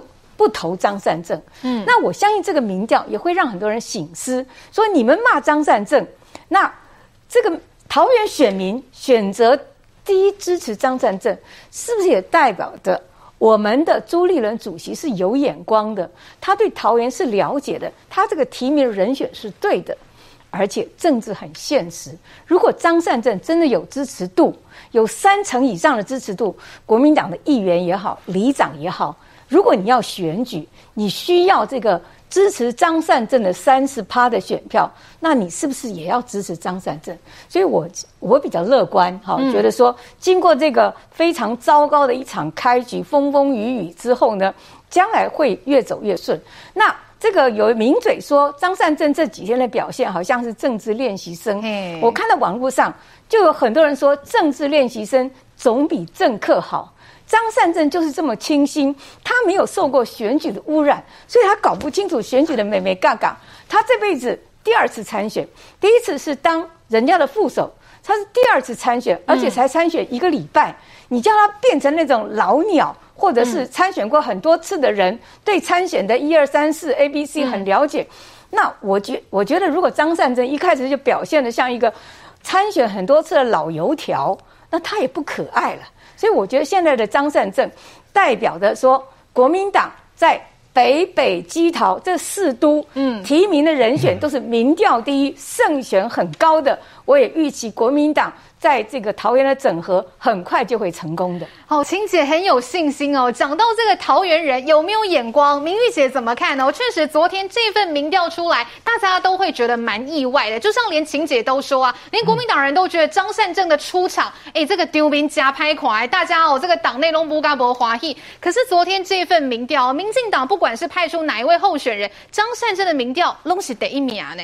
嗯，我觉得。你要看，你看到民调哈，我觉得才会替张善政忧心，因为呢，按照国民党的过往哈，就是你的起手式，包括连蒋万安，他只是稍微宣布说他有意在年后宣布参选，他的民调就飙到四十。嗯，所以照理说呢，以按照国民党的传统了哈，就是你一开始宣布你要出来，你的民调至少要赢对手十趴，然后开始逐步的往下滑。这个是国民党，你去观察历届选举以来都是这样。那如果张善政的起手式他只赢对手零点四趴，譬如赢陈时中零点四趴，赢林志坚不到只有两。趴多的话，嗯，那我觉得这个起手是并不漂亮，真的，嗯，就是这个只是台面上的数字，但是你真的以过往，你要赢十趴啦，你才有向下的空间啊。他赢郑运鹏九点三趴，呃，对，那就郑运鹏自己要好好的考虑了哈。好，那回过头来你来看哦，就是说昨天只是台面上的破冰哦，但是私底下你自己去问那个。邱医生旁边的这个蓝营的议员，嗯、其实邱医生还在生气啦，就这个、还在生气。非这当然，你看这个这很这很简单的道理。第一个，邱医生是受害者哦，他是受害者的状况之下，他等于说你被那个党中央扒扒哎八能哎，然后现在呢，张对张张善政要霸王硬上弓，我跟你道歉，我要见你，你就要见我。嗯、如果你不见我的话，你就是耍大牌，你就是破坏团结的罪人。那我这种事情你搞完扒扒哎，然后我要先跟你道歉，然后赶紧呼呼哎哦，我在。鸡波带鸡哦，你要支持我，那那好，我就一定要支持你。那我送你礼物要收，我跟你破冰要见，那是不是以后大家都可以这样我咖喱巴巴？然后哦，对不起，对不起，你一定要接受哦，你不接受是你耍大牌，你没风度哦，是有这种事情哦。所以邱是邱邱医生，先是被人家霸王硬上弓，变成一个被逼必要要接受道歉的一个受害者。哎，所以他昨天你看，才为什么碰风美人茶？这 邱医生不是老鸟，他是议长哎，他选过那么多次，他送你这个茶，他是代表你这个茶壶里的风暴 还没结束哎。你说李玉玲见不见？李玉玲一定会见的啦。那李玉玲更不爽，你就我的了解就是说，李玉玲在这个初选大概有花了快一千万，她的老公呢本来要连任议员的哦，后来连议员都没有去登记耶。现在为什么还没见？还在谈嘛？我我我现在陈万德我要怎么付出？你党中央是不是想办法要让他可以报准，或者让他征召他？是还在谈这件事，谈完了马上就可以见了嘛？邱医生见了，当然李玉玲一定会见啊。但但是事实上是不是真的就是破冰了？呼呼的莫代记，某柯林，你去看一下二零一八陈学圣的模式就是这样。当时陈学圣跟杨丽环也是选到破局啊。那后来呢？这个当当然了，他跟邱医生也是之间有点不愉快，因为时间关系就不赘述。那只是后来。邱医生是怎么样对待陈呃那个后来陈学正是怎么样这一局？邱、嗯、医生就不动啊，我地方我不动啊。哦、嗯，对我不要说倒戈啦，倒戈太难听了。他当然邱医生跟郑文灿关系不错，可是邱医生你用陈学正那一局来看，嗯，陈学正自己说他选到被放生啊，但我只要我只要不动，啊、议长我不用靠你党中央嘛，我只要顾好我议员，我议长宝座我可以顾得了就好了。是是，是，其他的我张善政我理你嘞，对不对？我就不要动啊。所以我认为啊，昨天大家只是看到台面上的破冰，而且我觉得最让让人家觉得不解是张善政啊，他永远不打电话。你要去拜会人家，你都不用打电话的哦。所以你可以看到他的这个心态，他还是没有放下。我觉得说什么政治实习生，这真的太抬举他。他就是还是觉得他自己是行政院长嘛，嗯、我是 CEO 嘛，我想见你，你就要来见嘛，我就我就给你，我就冲过去，我时间我觉得我可以，你来，我我要见你，你就要让我见啊。所以这个是这个哪有什么谦卑请听？哪有我要见你就要见，我要跟你道歉你就要接受，我送礼你就要收，霸王硬上弓的心态。所以啊，大家看到只是表面上的团结，所以我认为这一局哦，后面选举才会尝到苦果啊。哦，这是不是表面上的团结？这些人的心结有没有办法解开？当然，我们后续哦会持续来追踪，好好来看哦。那我们这边稍微休息一下，等一下回来我们要来请教总理哦。田爱公，国民党的前主席洪秀柱再度语出惊人，哎，他说了什么样的话？等一下回来，我们一起来看。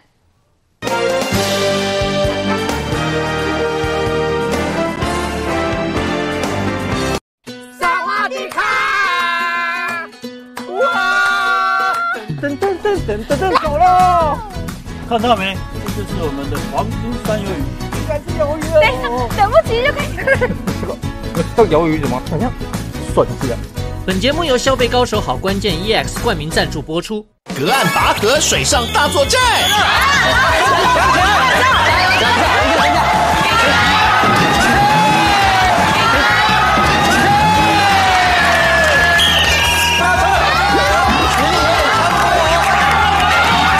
大亮点完美出击，就在 MOD 三一七民视。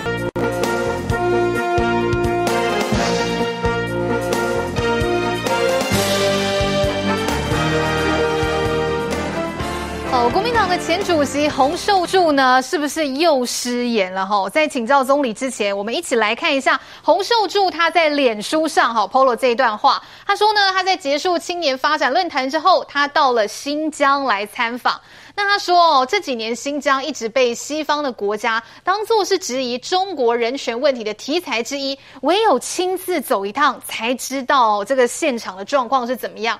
他说，这个新疆的社会和谐又欢乐、多元又包容哦。那在接受中国媒体的访问的时候，他又说啦，美国啦，还有西方啊，很多的栽赃跟谎言啦，最终的目的是什么？就是不愿意看到中国崛起，试图要来破坏团结。我请教一下总理哦，这个新疆的状况真的如同柱柱姐讲的和谐、欢乐、多元又包容吗？真的有这么和乐融融吗？我觉得呃，这个洪秀柱的这个言论呢、啊，其实呃，这几这几天我这样看下来，就是说那个中国这个民运人士哈、哦，王丹他的形容是最贴切。嗯、王丹怎么说？王丹说，他说只有无耻可以形容这个洪秀柱洪秀柱的言论。你可以看到说，其实新疆的这个种族灭绝的议题啊，其实这已经是全球认证的，而且是经由包含说呃联合国，然后很多的所谓非政府组 NGO，实际上去对于中国对新疆的这些种族灭绝的迫害，其实都有非常多的证据，甚至包含从这个新疆里面在逃出来的许许多多的难民等等，嗯、他们其实在不管是在欧洲或者亚洲各地的难民。其实都亲身在作证，说中国如何破坏，这是这个是这，也就是说这是事实。是是，新疆人遭受到迫害是一件事实。对于遭受迫害的这些事实，你非但没有给予这些受害者给予最大的安慰，你反而在为这个压迫者在帮他们说话。嗯，然后说这个都是西方人的这个栽赃，然后说这个目前的西方社会啊，是目前的新疆。不是充满了这和谐、欢乐等等。我说为什么可以睁眼说瞎话？就是这样了。吼，那你看，其实我觉得这个某种程度，第一个凸显出洪秀柱本人呢，我觉得真的是斯德哥尔摩症候群。他自己的呃父亲，他的父执辈，他其实过去他们也曾经遭在这个二二八事件里面，也曾经遭受到国民党迫害啊。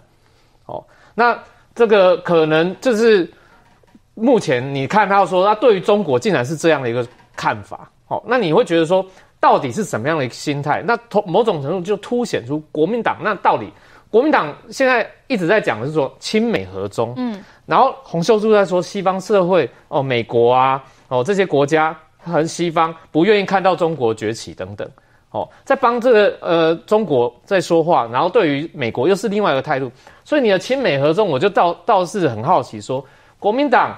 呃，洪秀柱作为国民党的高层，国民党一个重要的政治人物来说的话，那他到底是反映出国民党的态度，还是他个人态度？嗯，或者是说这样的一个个人态度凸显出说国民党这样的一个政党是不是就符合了过去很多的文献上面所讨论到国民党是作为一个法西斯的政党，一个右派的法西斯政党，对于许许多多我们所谓普世价值这件事情，你是完全不没有放在心里面的。嗯。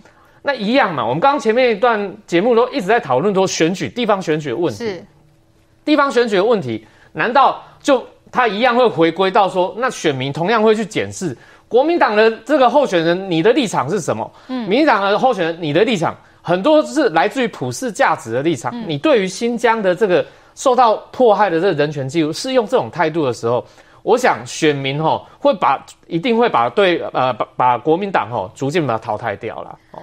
那另外一个我觉得另外很很重要的部分，讨论到这个新疆议题的时候，其实今天我们在谈到新疆议题，其实也有看到说，包含联合国的这个人权有一个联人权特别报告的这个专员，他们其实在帮这个中国擦脂抹粉的这个动作。嗯，那当然我觉得说。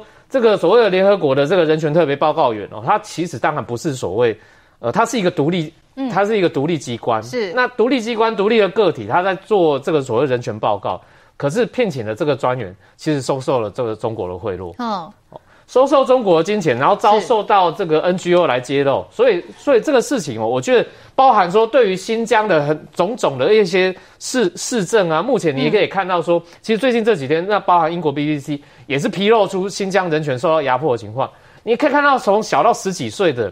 老到七十几岁都一样被关押、嗯、被压迫的情况，这些情况，我觉得这么严重的情况之下，洪秀柱还敢称赞说中国做得好棒棒，中国这个新疆是充满和谐欢乐，我觉得就真的是睁眼说瞎话。新疆的状况哦，今天就连这个德国的总理萧兹他都说了，他说中国对待新疆维吾尔族的方式是对人权的迫害，世界都不应该忽视这样子侵犯人权的行为。再一个柱柱姐眼光里面，她看到的新疆跟我们是不一样的吗？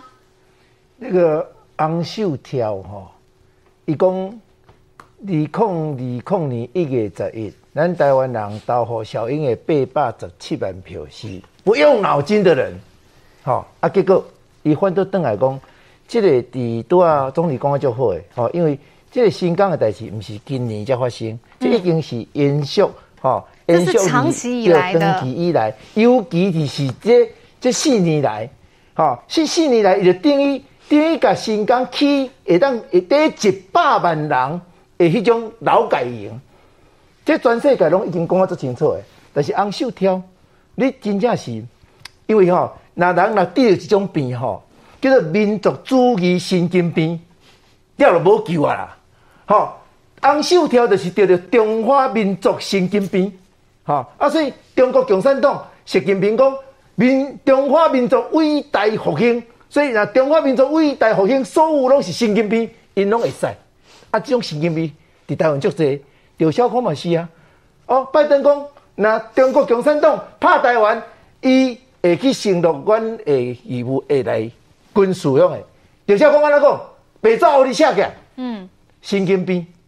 吼，那美国总统代表是因规个伊的这句话，就所有因的军方三军五军拢已经听清楚啊！只要中国共产党发动攻击台湾，迄就是威胁到亚太的安全。体系，所以影响到美国的，所以因会出兵。共款嘛，咱即马咧强调是种价值，人权是种价值。洪秀条你伫台湾，你做过你看伊副议长，是哈啊，恁老爸受过中国国民党诶即个打压，我相信什么叫做人权，你会足清楚的。但是新疆的代志，也是讲包括即个吐蕃的代志，哈，还是包括你的。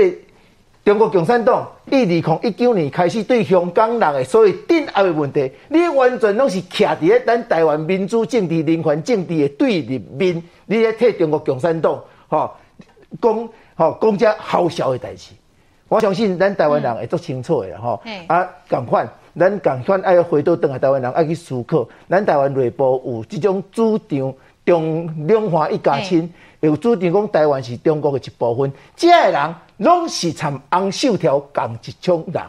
来，这个盖仔哥讲到这个洪秀柱，他过去当过的是国民党的主席哦。这个情姐，国民党有要为洪秀柱讲的这些话来背书吗？情姐，洪秀柱哦，他现在在国民党里没有任何的党职，他就是一个一般的党员。那他的一些想法比较统。就是两岸主张要统一，哎、嗯，晴姐可以接受吗？他讲新疆这样和乐融融、包多元又包容，我想他的很多言论跟国民党的主流民意不一样。比方说，国民党是一中各表，他那时候选总统的时候说要一中统表。现在大家骂朱立伦把洪秀柱换下来，其实都是有一些原因跟时空背景。